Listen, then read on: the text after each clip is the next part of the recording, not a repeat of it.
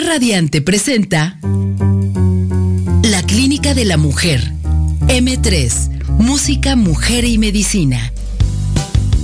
Un programa en el que la salud de la mujer es lo más importante. Aprendamos a cuidar nuestro cuerpo y salud en todas las etapas de nuestra vida. La doctora Oceania Bautista y grandes invitados nos comparten interesantes temas acompañados de música que creará el ambiente para cada momento. M3. Música, mujer y medicina. La prevención es la mejor medicina. Iniciamos.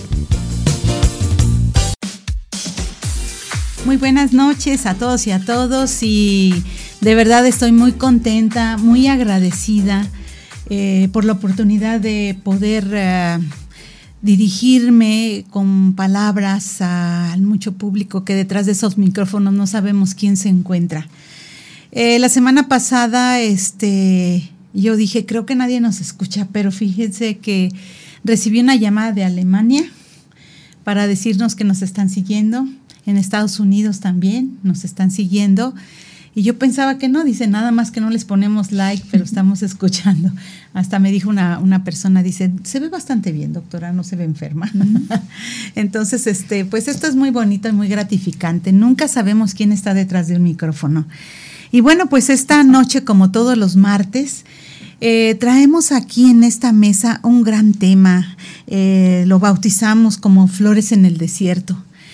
Y yo le platicaba ahorita a esta gran invitada que tenemos aquí eh, acerca de una cita que yo leí en alguna ocasión de Huesos en el Desierto con respecto a las muertes de, Juárez. Y bueno, yo quería no cerrar este mes, que es el mes naranja, eh, en esta gran celebración, más que nada conmemoración del Día Internacional de la Eliminación de la Violencia contra la Mujer. Y, tenemos aquí en la, en la mesa a la doctora Nélida Huicochea Aranda. Muy buenas noches, este, querida doctora, ¿cómo se encuentra hoy?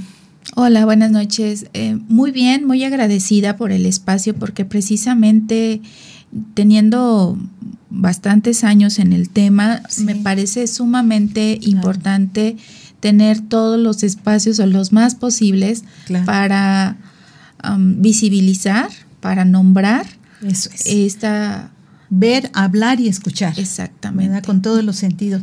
Y desgraciadamente sentir. Este, pero antes que nada, quiero yo mandarles muchos saludos y agradecimientos a la doctora Adriana Díaz Canela, si me estás oyendo, Adriana. Muchísimas gracias por tu gran apoyo, tu gran sensibilidad hacia las mujeres, las niñas. Ella fue responsable del programa Salud Materna hace algunos años y de verdad existía una sensibilidad hacia las niñas y a las mujeres que de verdad nos, nos afecta y nos sigue afectando. También no quisiera dejar de mandar saludos a una gran abogada que es de Yamelín. Ella estuvo también en el Departamento de Violencia hace algunos años, es abogada y la verdad es una gran experta a quien Gracias a ella, nuestra querida invitada se encuentra ahorita trabajando. Pero antes que nada, quisiera yo hablar acerca de su currículum, doctora, y que nos platique de su vida, no sin decir que la señora Rosalinda Arana se encuentra fuera de estos estudios porque vino con su querida mamá, que ahorita también ella estaba opinando acerca de la educación de los hijos y me hubiera gustado a lo mejor en otro corte, a lo mejor le invitamos para que esté aquí con, viendo a su queridísima hija. Y señora, gracias por acompañarnos. Es un privilegio tener a nuestras madres eh, que han, antes que nada les debemos la vida, si no, no estaríamos aquí presentes. Mi querida doctora, cuéntenos qué es su vida, por qué se involucró con esto, qué le llamó la atención, dónde estudió, sé que estudió en Puebla. Sí, Estudié en la universidad, en la Benemérita, ah, Universidad Autónoma de Puebla. Em, allí, eh, recordando, hice prácticas profesionales en, una asociación civil que trabajaba con mujeres víctimas de violencia. Ay, ya tiene ay, muchísimos años. Y usted tan joven, doctora. Pues sí. Y tan guapa. Eso, sobre todo. Y pues creo que ese fue mi primer contacto, aunque sí puedo decir que como muchas mujeres, o si no puedo generalizar, eh, la mayoría crecimos quizá viendo, sí. Eh, si no víctimas, pero sí sabiendo que alrededor de nuestra vida ah, existía esta, esta violencia. Y pues sucedió, en mi caso, una de mis tías principalmente, que la recuerdo, eh, o recuerdo mejor dicho esos momentos y que hoy sigue viva afortunadamente y, muy cercana a mí, pues vivía violencia. Recuerdo que ella corría hacia nuestra casa a resguardarse y en la casa la resguardábamos. Creo que ese fue mi primer contacto y seguramente, eh, y lo he analizado, me marcó. Entonces, cuando me acerco ya para hacer prácticas profesionales y trabajo, pues me hace sentido. Sin embargo, no, no, no, no lo es todo. Posterior a eso, ingreso al sistema DIF, responsable de la unidad de eh, rehabilitación. Y ya de allí, pues también adscrita la Procuraduría de la Defensa del Menor y la Familia, hoy tiene un nombre más grande, y viendo justamente temáticas específicamente de mm, personas vulnerables, niños, niñas, mujeres, adultos mayores con discapacidad, eso sensibiliza completamente y te abre el panorama de ver todas las dificultades que, tienen. Me vuelvo a acercar al tema. Doctora, vamos a hacer un espacio aquí y una coma y yo quisiera que ahorita vamos a poner una canción que se llama Niña Camba. Niña Camba son mujeres indígenas de las niñas y si no, sin hacer esta reflexión, uno, de algo que la marcó familiarmente. y sobre todo de estos contactos que tiene con pacientes en rehabilitación. ¿Qué le parece si escuchamos Niña Camba? Es una canción cantada por su servidora y vamos a reflexionar. Está bien, perfecto. Gracias. Gracias.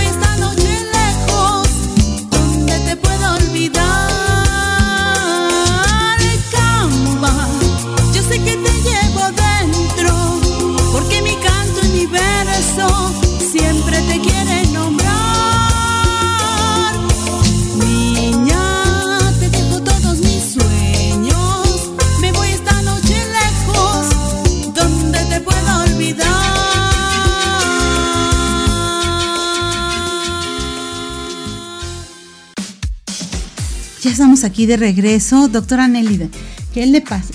¿Qué, sintió con esta canción? Ay, para empezar, una hermosa voz.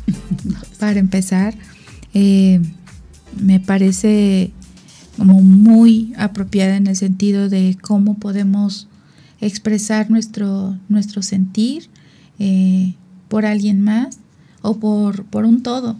¿no? dice, no, no, no te puedo olvidar, eh, me voy lejos, me voy lejos de aquí. Entonces me parece muy, muy, muy profundo la expresión del sentimiento. Fíjese que este programa es M3, Música, Mujer y Medicina, porque siempre hemos pensado que una herramienta muy poderosa, de muy grande eh, penetración, y sobre todo de hablar de cosas muy difíciles, muy controvertidas, como este caso de, encontrar flores en el desierto. Eh, y estamos hablando de perfiles de mujeres de las mujeres muertas, eh, violentadas, desaparecidas, en este, en este mes que estamos terminando para conmemorar esta parte, son latinoamericanas mestizas. Y niña camba significa niña indígena, porque el común denominador de estas muertes que hemos tenido, de las cuales vamos a hablar ahorita, tienen que ver con este mestizaje y esta situación de violación del origen de una cultura. Entonces por eso le elegimos y este y que creo que para poder hablar de estos temas pues hay que como que suavizar el asunto y sensibilizar.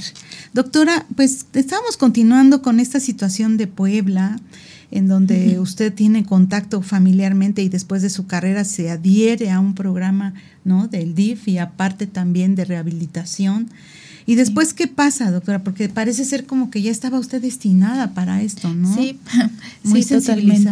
Sí, creo que eso me preparó eh, mucho para trabajar con población a nivel preventivo y posterior, en el 2013, justamente la licenciada Yamelín Aguilar San Vicente.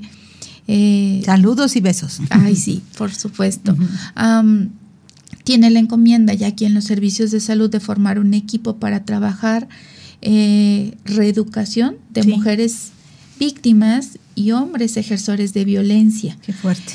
Y eh, pues empieza como a reclutar personal y pues me toca. Afortunadamente eh, llegó mi currículum, y, y, pues bueno, creo que sí, en efecto, ya el hecho de tener como toda esta vertiente de antesala, pues me abre la puerta completamente con, la licenciada de Yamelín. Entro a los servicios de salud, me comienzo como facilitadora, es decir, tallerista con grupos de mujeres. Y 2015 yo me quedo como coordinadora de la estrategia a nivel estatal. Em, muchas somos como tres vinas, tres grupos de mujeres o parejas de mujeres trabajando con grupos de mujeres a nivel estatal, especialmente con los municipios con alerta de violencia de género. Que es todo un tema, ¿eh? Es un tema. Tenemos actualmente ocho municipios, pero pues sabemos que se ha superado o hay subregistros y, y pues bueno. Eh, y también eh, teníamos la vertiente de hombres eh, igual psicólogos trabajando con grupos de hombres ejersores de violencia. Todo un tema, es cierto, porque no era el hit, por supuesto, los hombres eh, prácticamente tuvieron que ser em, forzados mediante la autoridad para que fueran a los grupos, porque de manera voluntaria no iban a ir. En cambio, las mujeres los grupos los teníamos abarrotados, afortunadamente, así hasta el año, hasta este año, mayo del 2022, eh, que tuvimos grupos. Y eh, yo fui coordinadora todos estos años, también haciendo capacitación junto con el programa de violencia familiar y de género sobre la norma 046, que es la norma oficial mexicana este, de salud que le da que le da esta normatividad como tal al, dentro de los servicios de salud a trabajar con mujeres y personas víctimas de violencia familiar, sexual y de género. Eh, dos, un año estuve en el Centro de Justicia para las Mujeres como parte también de, de, los servicios de salud, pero como psicóloga clínica dentro del Centro de Justicia eh, colaborando y pues este año que estoy en el centro, en el Hospital General de Cuernavaca, también como psicóloga clínica especializada en violencia. Bueno, pues tenemos a toda una experta, sobre todo, a mí me gusta reconocer a veces este, a las gentes que están eh, fuera, atrás del escenario, pero que están en el campo operativo. Y que a veces no se les reconoce su trabajo y bueno, llegan las estadísticas y bueno, los directivos, pero no se les reconoce su trabajo de, estar en, en, estas partes, ¿no? Bueno, pues estamos con una experta ahorita y este, y bueno, voy a enviar saludos también a mi amiga eh, decoradora de interiores y exteriores, Ileana Bistrain, que nos escucha y nos sigue. Este, y es una mujer ya abuela también, igual que yo, ¿no? Y que estamos muy preocupadas y muy atentas, ¿no? De estas situaciones y que mucha gente que nos ha seguido, afortunadamente, y agradecemos, y sensibilizada a estas partes tan difíciles de, hablar, pues este, hablamos. Vamos a ir ahorita a un corte y vamos a, reflexionar porque ya vamos a entrar de lleno a este tema, lo vuelvo a repetir, tan doloroso y difícil. Entonces vamos ahorita a una canción de alguien que siempre nos ha preocupado, las niñas adolescentes embarazadas. Y tenemos como siempre una canción de 13 años de una niña embarazada. Escuchemos para seguir platicando esto. Gracias por su escucha.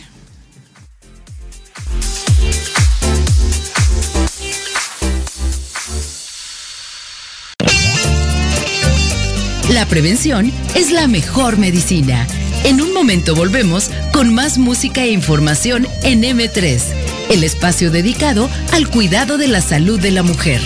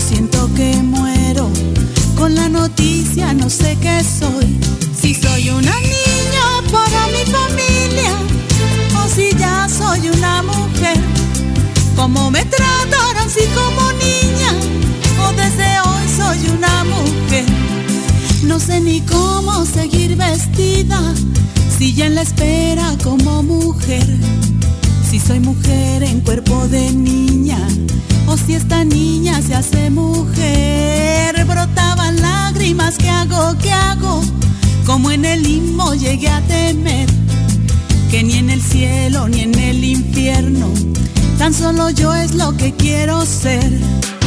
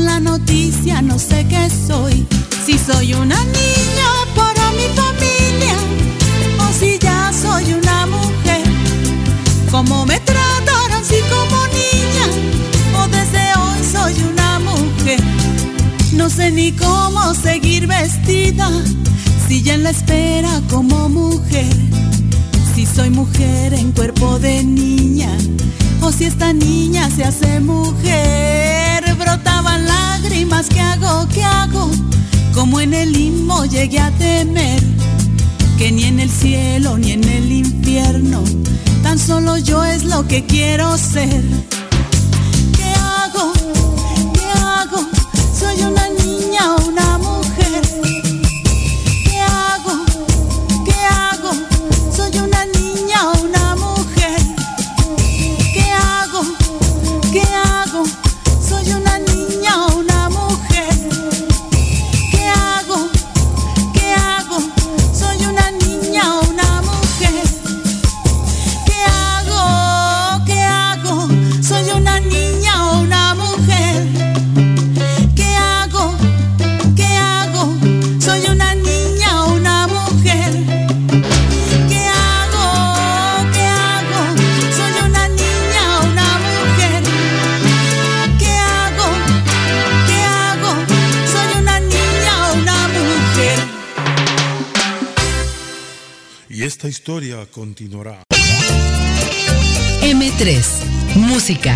mujer y medicina. Información y música para la prevención y la salud de la mujer. Continuamos.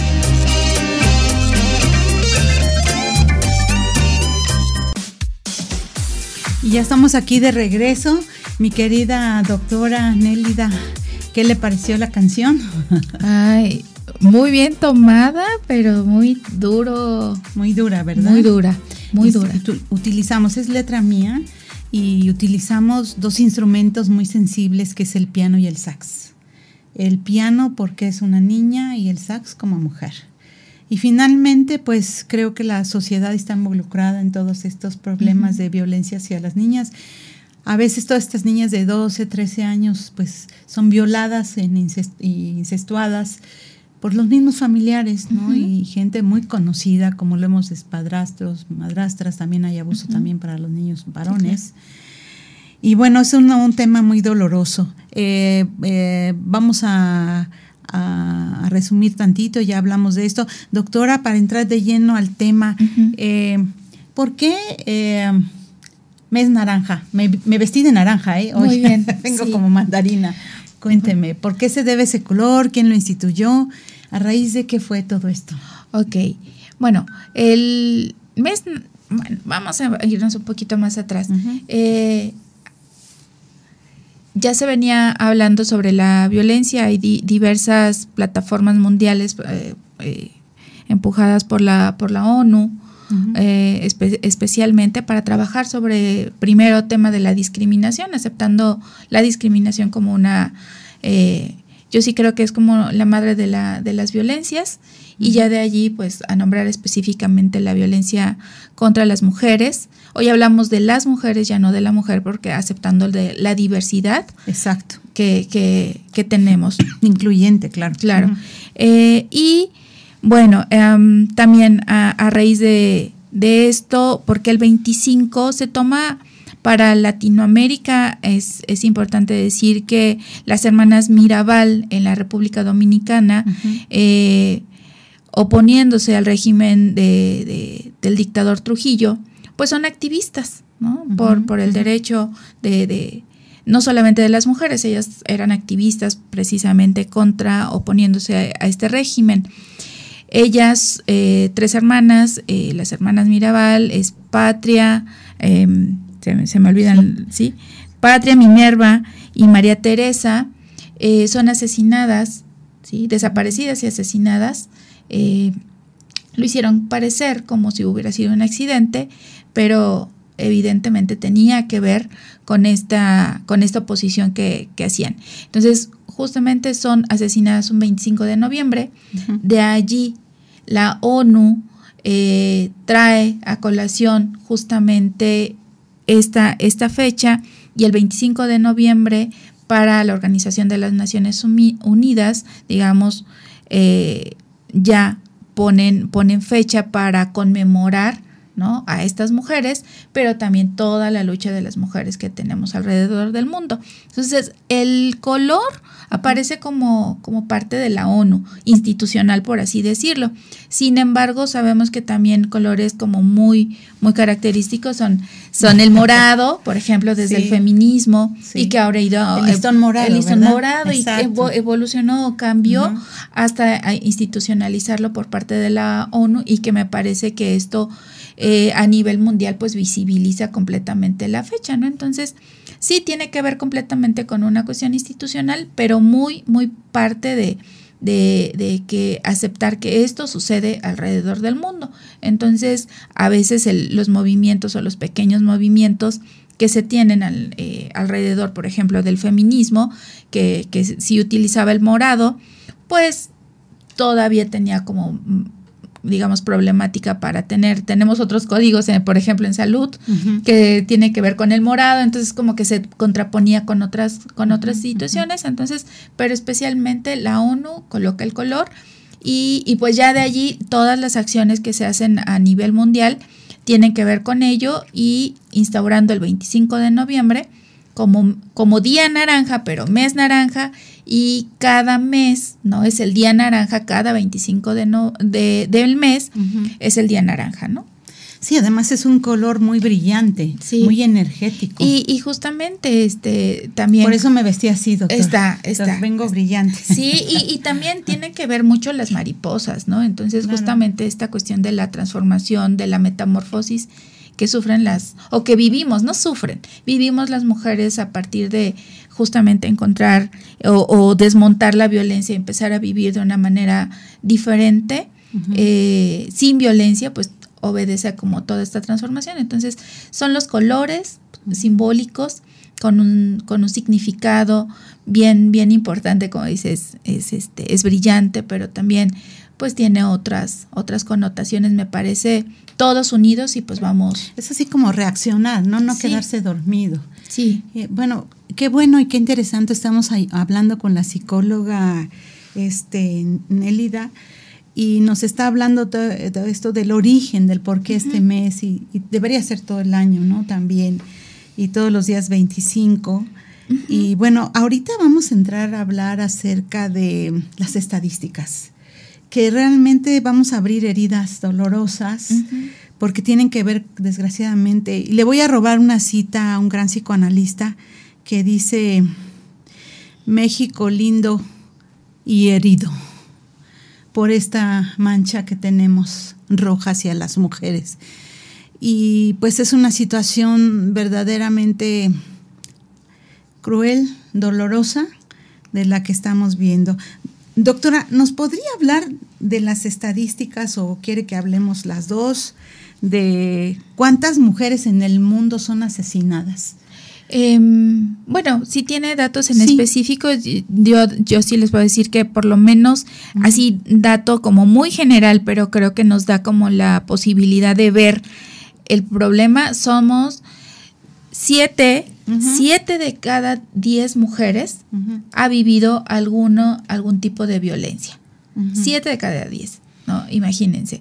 Entonces, durante toda su vida, por lo menos una vez, vivió violencia una mujer. Siete de cada diez es como bastante pues dramático, ¿no? Está muy... Yo traía unos datos de que en todo el mundo son 64 mil mujeres y niñas asesinadas en todo el mundo. Pero aquí lo doloroso es que de estos 25 eh, países con mayores incidencias de feminicidios, 14 a nivel mundial se encuentran en, América Latina y el Caribe. Y bueno, dentro de estas que vamos eh, como desmenuzando, México este, también ocupa ciudades de México, estamos hablando de Ciudad Juárez, el Estado de México. Estado de México este, de verdad ocupan a nivel internacional un lugar muy importante de feminicidios. Y precisamente que es muy curioso que el 43.9 de todas estas eh, agresiones han sido eh, realizadas por parejas y esposos. Así es. Y el otro porcentaje son por personas que no pertenecen a las parejas y al esposo, ¿no? Se les ya ha llamado femicidios para las cuando son por parejas y feminicidios cuando son.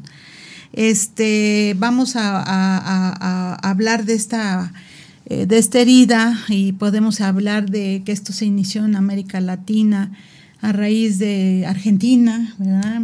Nicaragua, tantos países en donde hubo desaparición de personas, ¿no? Las, las Madres de Mayo de allá en la plaza en Argentina. Eh, desaparición forzada, ¿no? Por parte de entes del gobierno. Exactamente, que estamos hablando ahorita de figuras de odio, ¿no? Y dentro de ellas, pues creo que sí es, es digno una, una, una, situación bien difícil. Y estas estadísticas que nos das, de verdad son, son dramáticas. Las últimas estadísticas es que dicen que 11 mujeres son asesinadas por... Así al día. O sea, imagínense, 11 personas, multiplíquenlo por todo el año. Más aparte las estadísticas tienen un subregistro, ¿no? Claro, y no estamos contando las desapariciones que podrían, o sea, se cuentan como desapariciones, no como eh, asesinatos. Entonces, este, porque se cuentan como asesinatos cuando son encontradas, pero no como desapariciones. Está muy interesante esto, ¿no? Porque, porque en efecto los subregistros existen y nos daría una cifra completamente diferente a la que tenemos, ¿no? Pues sí, estamos hablando de que hay dos situaciones que determinan la existencia del ser humano. Uno es su nacimiento y otro es la muerte. Desafortunadamente, este, eh, vamos a hablar de estas dos eh, partes del individuo. Nos vamos a ir a un corte esto realmente nos está costando mucho trabajo por el dolor que nos causa, pero no deja de ser importante porque en este desierto vamos a sembrar flores, señoras y señores, niños y niñas y toda la población, porque sí se puede en un desierto hacer que nazcan flores. Por supuesto. Sí, sí, me queda claro que sí. No se vayan. Aquí estamos, de regreso.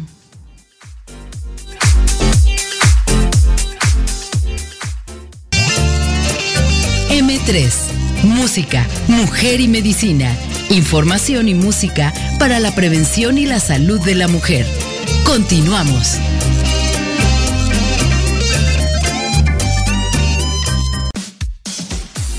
Pues ya estamos aquí. En esta parte ya estamos llegando a la ACME, a la curva más alta, a veces este, en situaciones reflexivas bien importantes después de este corte. Y bueno, ahorita estábamos hablando de, las cuestiones de, de la suficiencia. Y, y, bueno, yo siempre he hecho ahorita una pregunta de que recién la pandemia, ¿no? En que se vio que ni el sistema de salud ni el sistema educativo rindieron porque se vio que no hubo el rendimiento adecuado, la incapacidad, lo digo abiertamente, y que no alcanzamos Después de esta situación y además de esto que se viene gestando, de lo que estamos hablando de estas mujeres, ¿no? Desde el principio, desde la prehistoria, yo creo, hasta la fecha, si habrá el número suficiente de gente capacitada para abordar estos temas. Y sobre todo ahorita que se va la pandemia, se acaba el encierro, pero existe un, un porcentaje que requiere salud mental y salud emocional más que nada. Y además se han generado también patologías, se han destapado. Estamos hablando de situaciones de suicidio, homicidio. Y hablamos de duelo el programa pasado. Mm. Les recuerdo que las pláticas las pueden escuchar en Spotify. Busquen Mujer Radiante y busquen M3 Música, Mujer y Medicina. Porque tuvimos una tanatóloga brillante que estuvo aquí, Miriam. Y bueno, hablar de estas situaciones que además ahorita precisamente nos estaban diciendo, vamos a salir en la noche, nos van a pagar los aguinaldos, ¿qué vamos a hacer? Y es una realidad. Y yo quería hacer moción este, para aprovechar su presencia, este, licenciada psicóloga. Eh, aquí en este programa la prevención es la mejor medicina y en todos lados. ¿Qué podemos hacer? Ahorita platicábamos de, quiero de platicar de algunos casos de, que usted ha tenido para que la gente, o sea, la historia es para eso, ¿no? O sea, es caerse en uno y volverse a caer es no aprender. Entonces habrá cosas que no estén bajo nuestro control, pero hay otras que sí podemos cambiar. Y doctora, le dejo los micrófonos para que nos hable de esta prevención, de los programas, de algún caso que usted recuerde, así como el primer caso que le hizo cambiar su vida, ¿no? Con su tía.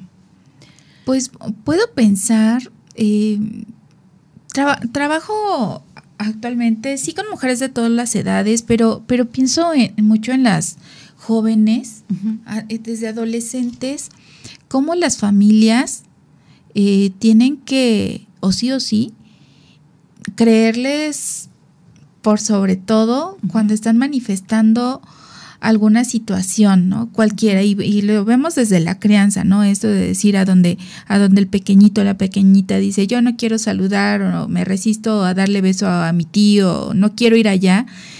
Y, y se, a veces les obligamos, creo que, que, se, nos, se nos pierde de vista que, que hay que creerles.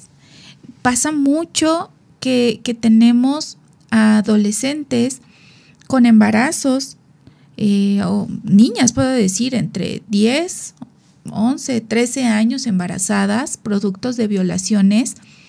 Eh, y pues eh, sí estaba cambiando, sí su cuerpo estaba cambiando, sí tenía algunos indicadores diferentes en su comportamiento y nadie se percataba. O si se percataban, pero decían, pues a lo mejor es eh, está cambiando, son sus hormonas, es berrinchuda, o mm, adjudicándole a muchas otras situaciones externas a, algo que realmente pudiera eh, estarle pasando como de esta naturaleza. Entonces, eh, creo que esto, creerles cuando un niño, cuando una niña les dice algo, es importante. ¿Por qué? Porque muchas veces no sucede, ¿y por qué no le dijiste a tu mamá lo que te habían hecho?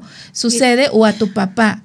¿Por qué? Dice, porque el día que yo le dije, sí, es que fulanito me sacó algo del, de, o me metió algo a mi mochila y luego me echaron la culpa a mí. Yo le dije que no era cierta, no me creyó.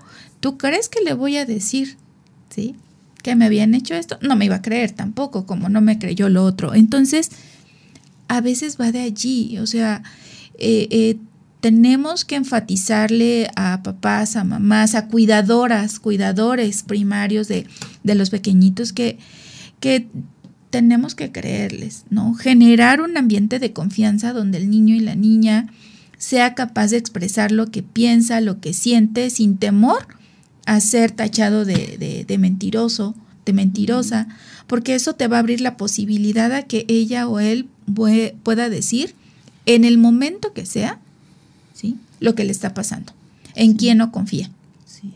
Porque, porque pasa mucho, ¿no? Si puedo pensar en una jovencita este, de, de, de 13 años que sí fue víctima de, de, violación por parte de uno de sus, de sus tíos y pues pasó desapercibida, ya está el embarazo muy, muy avanzado.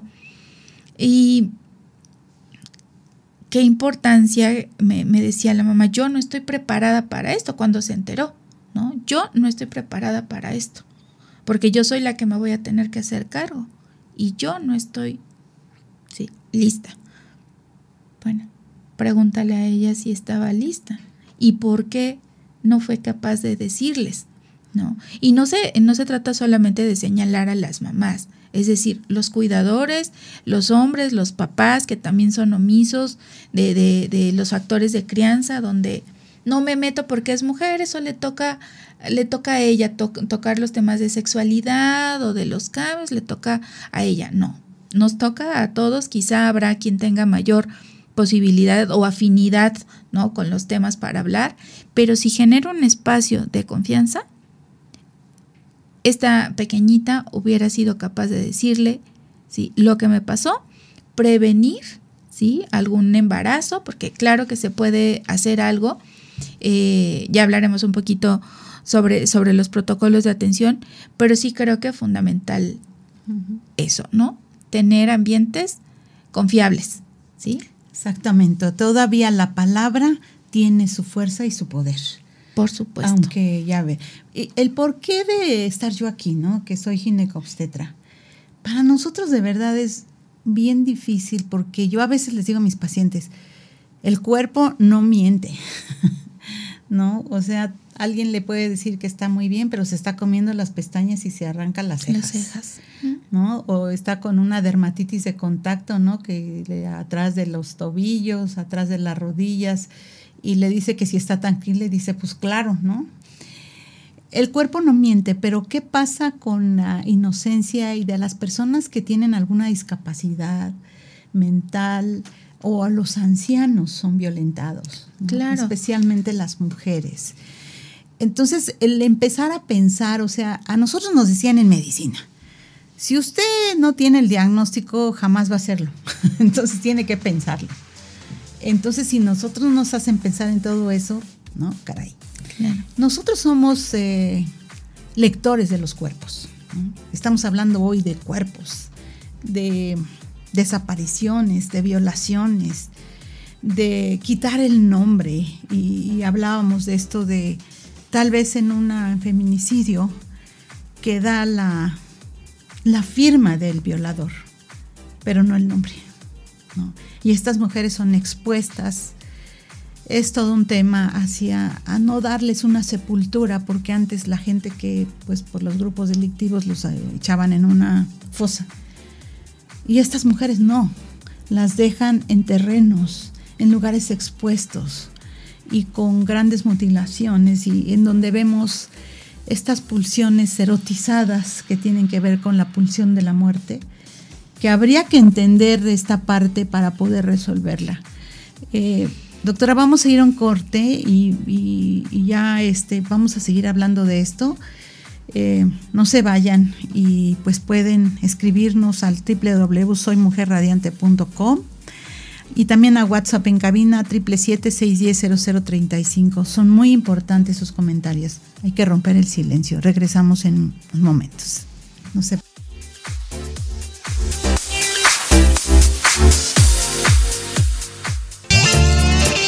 M3. Música, mujer y medicina.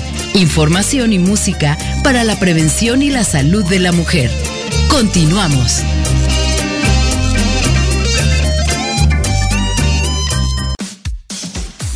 Ya estamos aquí y bueno, hablando de estos temas ahorita fuera del el tiempo, de, fuera del aire, estamos platicando acerca de esta capacitación y de estas estrategias. valdría la pena comentar algo, en el ida de esto que tú me estás comentando, que me parece muy importante, de estas capacitaciones. Claro. Eh, algo que también, eh, yo decía de creerles a, la, a las a los niños, a las niñas, a las personas en, sus casas. Pero ¿qué sucede? Pues por supuesto que el sistema de justicia, el sistema de salud, que, que, me encanta eso, nosotros leemos cuerpos en efecto. Hay signos, hay síntomas, ¿sí? Que a veces ni siquiera pensando que, que, que las personas no pueden nombrar lo que les hicieron, pero decirles al personal médico especialmente y enfermería que pasa mucho tiempo con, con, las pacientes o con los pacientes también hablando de, niños o niños violentados, es que si le ponemos así ojo, ¿no? luz a que es posible que esté viviendo una situación de violencia esta persona, ¿sí? Es posible que ustedes lo vean. Entonces, decirles, ¿sí? Eh, hay capacitación para decir, a ver, hay indicadores de sospecha.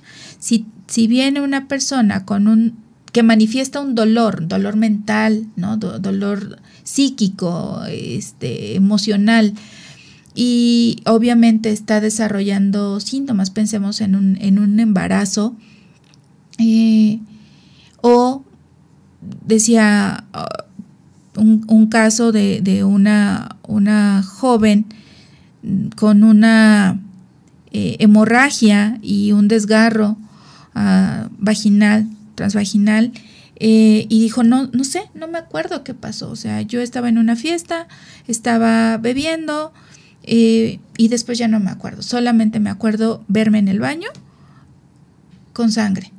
Sí. No me acuerdo nada más.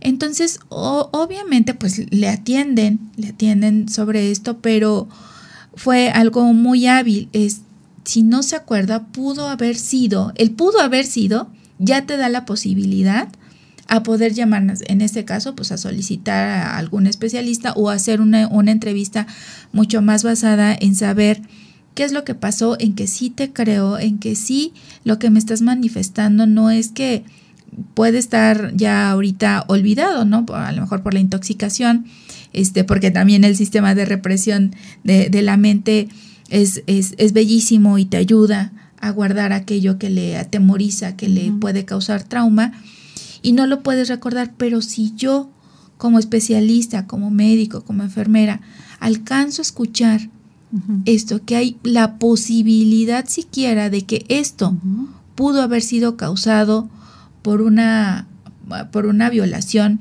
por una violencia, ¿sí?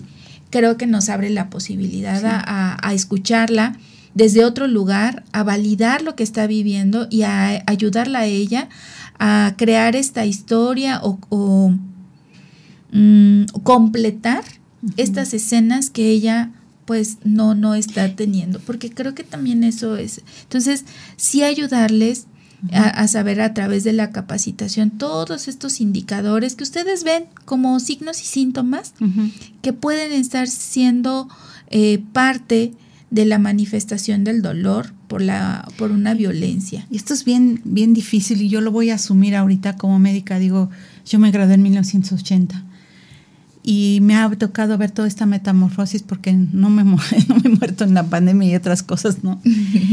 Pero sí me ha tocado vivir y quien no tiene visualizado esto no lo puede diagnosticar. Pero además, curiosamente, a veces hay una revictimización de, y a mí me, me irrita, o sea, me, me violenta cuando de repente dice, es que estaba drogada, ¿no? ¿Para qué se droga? ¿O para qué fue esa fiesta? O, o, dichos como dicen, este, el que, el que no quiera ver bultos que no salga en la noche, ¿no? Cuando en realidad no hay ninguna justificación, absolutamente ninguna, para que se, se victimice a la víctima otra vez, ¿no? Ah, ah. que si traía su falda muy corta, que iba enseñando los calzones, tatuajes, que iba enseñando. tiene tatuajes. Sí. Entonces ya es un prejuicio, ¿no? Y eso es, es, bien interesante porque de ahí radica que todo el equipo de salud y el equipo de salud y social, a mí me encanta esta fecha y este mes porque es concientizar a las instituciones y a la población en general de la importancia porque formamos parte del enroque de toda esta estrategia. Sí tenemos que ver los ginecólogos y ginecólogas y todo el personal de salud los que vemos y trabajamos el cuerpo y el desnudo, porque a eso nos dedicamos. Entonces no podemos no pensar en esta parte de alguien que está violentado. Yo recuerdo, este, Nélida, una paciente muy humilde, eh, la citamos en un hospital privado, ella hizo el esfuerzo de juntar su lana para hacerle una histerectomía por sangrado, y el día de la cirugía, el anestesiólogo y yo vimos en ese hospital privado golpes y ya platicando con ella es que ella quiso operarse y su pareja la golpeó antes de la cirugía. Y entonces ahora ya de acuerdo a esta norma, ¿verdad? Este la 046. La 046 ya nosotros tenemos la obligación de notificar en estos que somos lectores del cuerpo, decir, yo estoy encontrando datos de violencia y tengo que notificar a la autoridad, a pesar de que la paciente o la persona no lo quiera denunciar. Una cosa es notificar y otra es denunciar. Pero eso no nos hace omisos, ¿no? O sea, y no meternos en problemas, no. Y hay toda una estrategia, ¿no? Y, de verdad yo estoy muy... Eh, adolorida de estas partes y quisiera que en estos desiertos, porque en estos desiertos nadie quiere hablar, nadie quiere decir nada, porque así como ahorita en, Qatar, ¿no? Que era un desierto, es un país chiquito, pero pues es una potencia, sí se puede, ¿no? Y no necesariamente necesitamos involucrar a otras, no sé, los grupos delictivos ni nada, es un hacer de nosotros, ¿no? Sí, por supuesto. Yo sí he visto a partir, no sé, 2000, 2015, 2015 más o menos que comenzamos eh, especialmente con la capacitación, em, cómo ha sido de receptivo el personal. Yo me acuerdo por ahí de 2014, 2015, 2017 todavía, o, eh, el personal de salud todavía como el tema con pincitas con esto y qué nos va a pasar si nosotros avisamos, eh, qué cómo nos va a involucrar eh, este el que seamos testigos o que sí con, con temor quizá pero sí tiene ya yo creo que unos 3, 4 años donde vemos una apertura del personal de asimilar que una que sí nos toca, ¿sí? de, de, de, ver lo que está sucediendo, de, eh, de, poder hacer este aviso al Ministerio Público. Siempre les decimos, el expediente clínico, todo documentelo. Esto va a ser, ¿sí? Completamente a favor de la paciente y también del propio personal.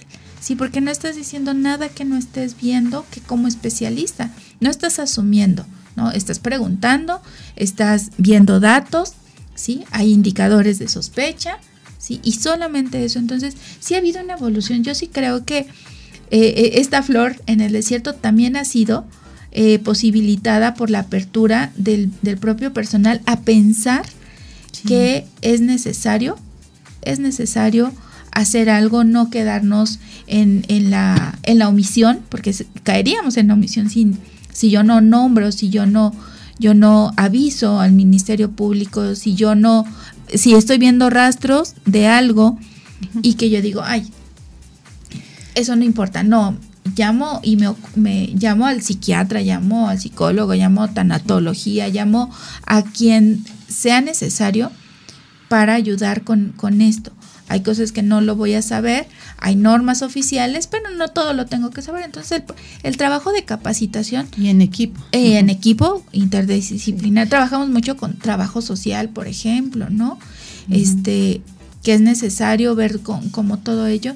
Y, y sí ha habido una evolución en, el personal de salud que ha ido asumiendo por lo menos esto. O sea, sí llego y, y, les podemos decir, está pasando esto, mira, si notas esto, si notas lo otro, probablemente está viviendo violencia. Nélida, te voy a comprometer a otro programa, porque esto nos quedamos en esta parte. La noche es nuestra. Vayamos a nuestra a nuestro refugio con la luna y disfrutar de la calidez de la figura más femenina que existe como es la luna. Y Nelida, te comprometo a otro programa para hablar de estas medidas que creo que ya planteamos un problema.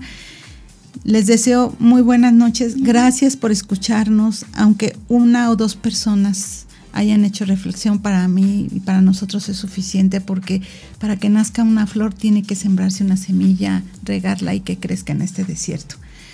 Muy buenas noches, Nelida. ¿Estás comprometida? si no, si el otro, el otro o el que sigue, porque esto vale la pena. Claro que sí. Muchísimas gracias. Muchísimas gracias. Descansen. Nos vemos el próximo martes. Muchos abrazos, besos y cuídense mucho, quiéranse y abrácense. Gracias. Hasta la próxima.